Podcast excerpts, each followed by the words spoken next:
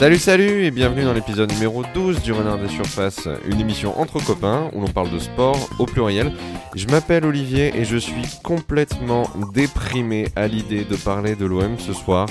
Mais tout ira bien parce que je suis accompagné par Hugo, Barthélémy et Maximilien, donc on va essayer de, de se remonter le moral et de débriefer le dernier match de l'OM. Les gars, vous êtes prêts? Yes. Yes. Alors c'est parti.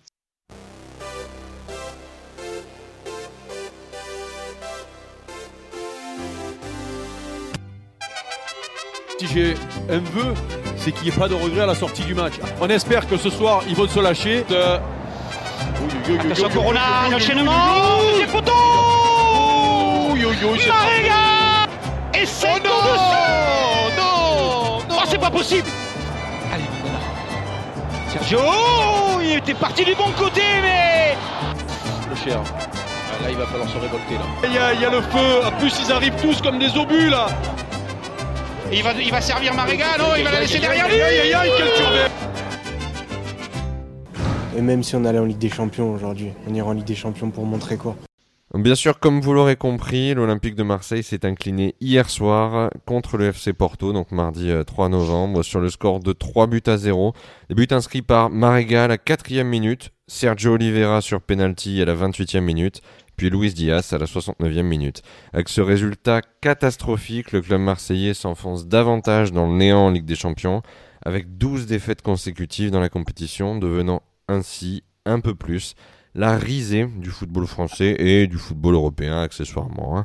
Euh, les, gars, il y a tant à dire sur, euh, sur ce match, je sais même pas par où euh, commencer. Une chose est sûre, l'OM est au bord de la crise. J'ai une question tout d'abord pour chacun d'entre vous. Est-ce que vous avez réussi à regarder le match jusqu'au bout Waouh.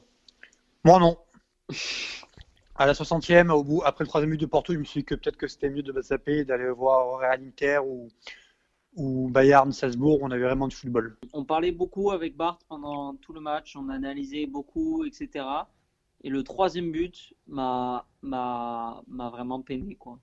Au- le, le troisième but vraiment, j'étais j'étais ébahi euh, dans dans le pire sens du terme et j'arrivais j'arrivais pas à expliquer le- la chose. J'avais j'avais pas de mots qui me venaient à l'esprit pour exprimer ce que je ressentais tellement tellement c'était c'était honteux de, de, de la, la prestation de, de, de l'équipe quoi. Moi, je dirais que je suis resté, bon, déjà parce qu'on débriefait, mais aussi parce qu'il y avait un Olympien qui a quand même fait une masterclass.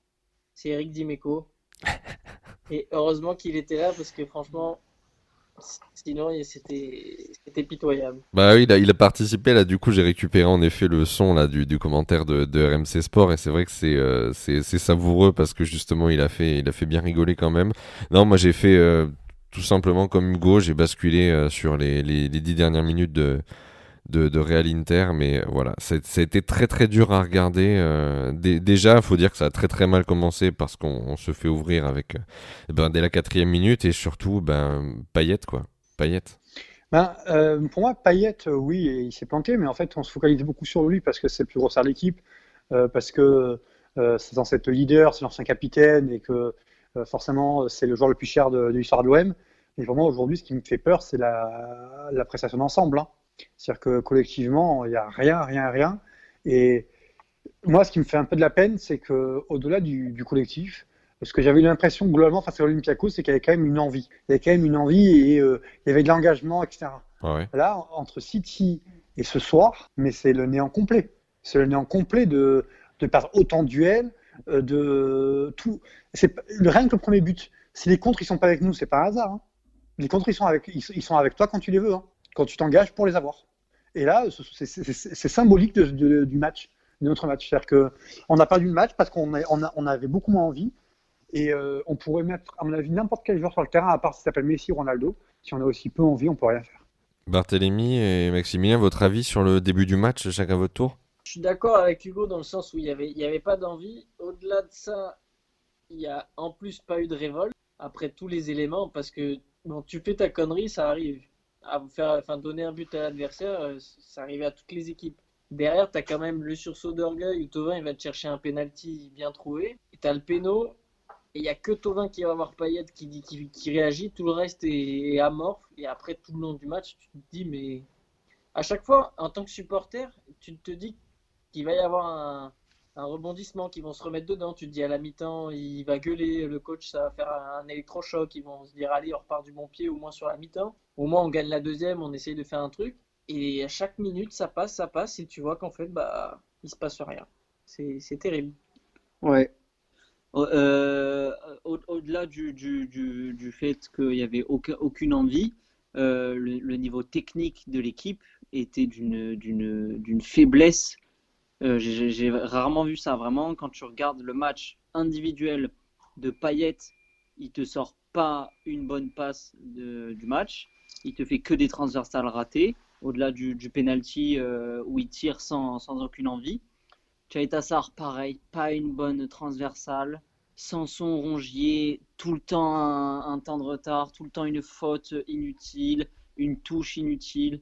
Enfin, vraiment, c'est- horrible aussi de, comme, dit Hugo, c'est horrible de, taper sur, certaines personnes, mais au bout d'un moment, euh, Villas-Boas aussi, il en prend pour son grade parce que quand il y a des joueurs qui ont aucune envie comme ça, une première mi-temps, effectivement, bon, ça peut, ça peut arriver, tu n'es pas dedans et tout. À la mi-temps, tu dois les défoncer, les mecs. C'est une faute professionnelle, presque, ce qu'ils ont fait, vraiment. hein. Moi, j'ai l'impression qu'avec mon équipe lundi soir, on, on ferait mieux que dans l'engagement dans l'envie. quoi. Mais c'est ça, c'est suis- ouf. C'est incroyable, que, incroyable. que, que personne ne prenne les rênes et dise bon les gars, maintenant, se bouge le cul, que tu perds le premier, le premier ballon euh, sur, euh, sur un dégagement, mais le deuxième, le, deuxième ba- le deuxième ballon, le deuxième duel, tu dois être dessus, quoi. C'est incroyable. En définitive, en définitive, c'est presque Tovin qui, avait raison il y a quelques années en disant ben, on dirait en Ligue des Champions, mais pour montrer quoi? En vrai, qu'est-ce qu'on montre là? On montre juste qu'on est capable de prendre des valises euh, contre Manchester City, contre Porto, euh, de perdre contre l'Olympiakos à la dernière seconde, pas à la dernière seconde, mais dans le temps additionnel quand- en se relâchant, de pas être capable de livrer un match entier, de pas montrer d'envie, de pas montrer d'engagement. Alors qu'on joue la Ligue des Champions, quoi. On a ça en ligne de mire depuis des, des années. On, on crève pour essayer de se qualifier. Là, t'arrives et tu te prends, tu te prends les pieds dans le tapis, quoi. Non, non, mais oui, effectivement, c'est incroyable. Je comprends pas. hein. Et puis même le, le discours de Villas-Boas, il est, il est trollé derrière. Euh, il- en conférence de presse, il dit euh, on, on est nul, mais, mais au moins on y est. C'est ça. On, on y est, mais on est nul. Pour être nul en Ligue des Champions, au moins il faut être en Ligue des Champions. Bah, on est nul, mais au moins on y est. Je suis pas d'accord avec ce, avec ce Moi non plus. quoi. Vous savez ce qui me frustre le plus, moi? C'est qu'en fait, on est. Alors, euh, certes, on entend parler souvent des problèmes financiers de l'OM, mais en fait, c'est des. euh, entre guillemets, c'est des, problèmes de riches. C'est juste qu'on a des salaires trop élevés et qu'on ça nous met un peu dedans. Mais on a un budget euh, annuel qui est bien plus élevé que d'autres équipes qui sont en Ligue des Champions. L'Atalanta, l'Ajax et d'autres en- et plein d'autres encore. Et même si, si l'Atalanta, ce soir, ils ont pris 5-0 par exemple, enfin hier soir, pardon, pardon, face à Liverpool, au moins, on a l'impression que dans leur équipe, il y a toujours un projet de jeu. Et on sait qu'on va regarder un match Atalanta, un peu comme à l'époque de Bielsa avec l'OM, on sait qu'on va toujours prendre du plaisir. Et avec l'OM aujourd'hui, on a l'impression qu'il n'y a pas d'idée et que c'est juste, on va essayer de mettre des joueurs, de faire un bloc euh, cohérent, même si en ce moment c'est pas le cas, et on va essayer de gagner les matchs comme ça. Il y a, euh, on dirait que c'est l'équipe de France du pauvre. Parce que tant que ça gagne, on ne peut pas le reprocher. L'année dernière, on était bien content. Mais dès qu'on commence, ça coince, ben malheureusement, on se rend compte des carences de cette équipe et que au moins quand on regarde un match de foot, à, à, à défaut de gagner, on a envie de prendre du plaisir, quoi. Là, il s'est, il s'est rien passé. hein. Il s'est littéralement rien passé. Moi, j'ai rien ressenti. J'ai pas du tout eu l'impression qu'ils allaient être capables de, de renverser quoi que ce soit. Et euh, comme dit, comme tu disais tout à l'heure, euh, Maximilien, euh, au bout d'un moment, euh, tu voilà, tu te réveilles dans la deuxième mi-temps, euh, tu, tu fais quelque chose, tu, tu les casses en deux, et il s'est rien passé du tout, rien du tout. C'est ça, euh, Villas-Boas, son rôle d'entraîneur aussi, c'est de, enfin, je- au niveau amateur auquel on a joué, à la mi-temps, tu fais un match comme l'un des 11 sur le, terrain, excepté peut-être Tovin, Camara, et encore hier, il n'a pas été très fort, mais au moins dans l'envie, il était. Tu te fais défoncer à la mi-temps. À la mi-temps, le- l'entraîneur, il te prend en ligne de mire, il te défonce.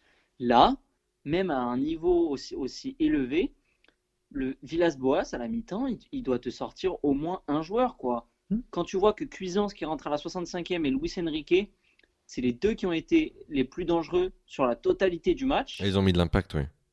C'est incroyable de, de laisser des joueurs qui ont, eu, qui, qui ont du crédit simplement sur la saison de passée. Effectivement, Sanson Rongier, euh, l'année dernière, ils font une très bonne saison. Personnellement, je les, je les, je les défendais euh, énormément, mais cette année, ils sont bidons. Et au bout d'un moment, pour se réveiller, il faut aussi qu'ils fassent leur, leur temps sur le banc et laisser la place aux jeunes, aux gays, Cuisance. Et c'est pareil pour Benedetto devant avec Luis Enrique ou. Ouais, mais a- et, et bien après, par après, moi, je suis interpellé par le fait qu'on fasse euh, par le peu de roulement dans cette équipe quand on voit les performances depuis le début de la saison. Que les Sanson, des rangers soient tout en titulaire, qu'on a des cuisants sur le banc ou des gays, par exemple, c'est assez inquiétant. Par contre, moi, euh, devant, j'ai l'impression qu'on paye également le, on va dire, la politique du club parce que finalement, euh, euh, je vois pas trop qui on pourrait mettre à la place de Benedetto parce que Enrique, ça m'a pas l'air d'être malheureusement un attaquant de pointe. Quoi. Mais t'imagines, tu es à la place de Germain Mais c'est ça. Germain, il, doit, sais- il peut craquer. Hein. Mais c'est fou. sais pas- je sais pas comment ça se passe à l'entraînement, mais Germain, il doit se dire Benedetto, il est pas, si- il est, il est pas meilleur que moi. Bah hein. non. Honnêtement, dans les appels et tout, c'est un- c'est une des forces de, de Germain. Benedetto, il a touché quoi Trois ballons hier? Mais moi, donnez-moi le faire de Benedetto, je, je touche plus, plus, plus de ballons que lui dans un match. hein. Ah mais au, au point où on en est, il faut que Germain joue quoi. C'est c'est pas possible. Il est même pas, il est même pas dans le plan. Le mec, il ne fait que s'entraîner. Il ne fait que s'entraîner, s'échauffer sur le bord du terrain. Il, ne, il rentre jamais. C'est c'est c'est honteux. C'est honteux. Il, Il, a a même pas sa chance. à la fin. Ouais, il rentre, mais à la fin, il peut rien faire. Pour une fois, on joue à deux attaquants, il joue pas. Oui, et puis euh, il y a cette idée aussi un peu bizarre de vouloir mettre Thauvin un petit peu dans l'axe, un petit peu, un petit peu sur le côté aussi par rapport au compo de l'équipe. Mm.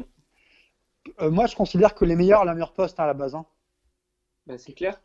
Thauvin, c'est notre, c'est notre, c'était notre point fort avant qu'il soit blessé. Euh, il a besoin, de, on, le met- on a besoin de l'aile droit, quoi. C'est là où il va nous apporter quelque chose. Et là, on, on, le rend pas, on lui rend pas service en mettant plus dans l'axe. Il, il peut moins arriver lancé, il peut moins provoquer. Il est beaucoup plus de haut but et ça l'aide pas, quoi. Et il n'y finit mine rien. La seule action positive du match qu'il fait, c'est le penalty. Et quand il est sur le penalty, il part à droite. C'est vrai.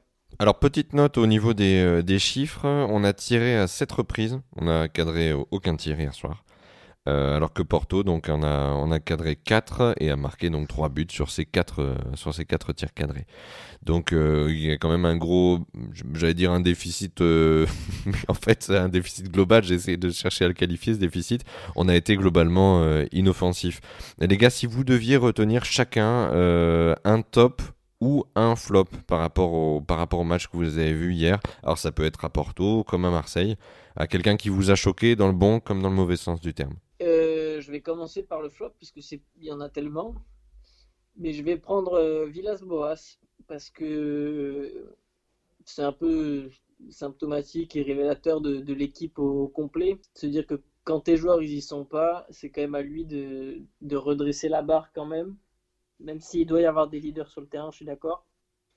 Quand tu vois que ton équipe est zéro de la, toute la première mi-temps, que quand tu as cinq changements, que tu n'en fais pas un à la mi-temps, déjà je trouve ça fou. Mais bon, tu te dis, allez, tu laisses une chance de qu'il se réveille après la gueulante. Et il fait son premier changement 20 minutes après la deuxième mi-temps, après le début de la deuxième. C'est, je sais pas, il laissait le, bateau couler avant de, je sais pas, de, tenter. Et les, les, les peu de changements qu'il a fait, ils étaient plutôt cohérents. Et tu te dis, ça aurait peut-être pas changé le match, mais au moins on avait envie de voir euh, autre chose euh, plus tôt. Et du coup, Villas-Boas, zéro. Ils, ils étaient, ils étaient cohérents dans la, dans la médiocrité. Hein. Oui, mais tu vois, Cuisance qui rentre, il est quand même euh, à l'aise techniquement, il perd quasiment pas un ballon, il tente une frappe. Et c'est pour ça que je ne comprends pas quand on voit ce que Cuisance apporte à chaque fois qu'il est là, je ne comprends pas pourquoi il n'est pas titulaire dans ce genre de match. Hein.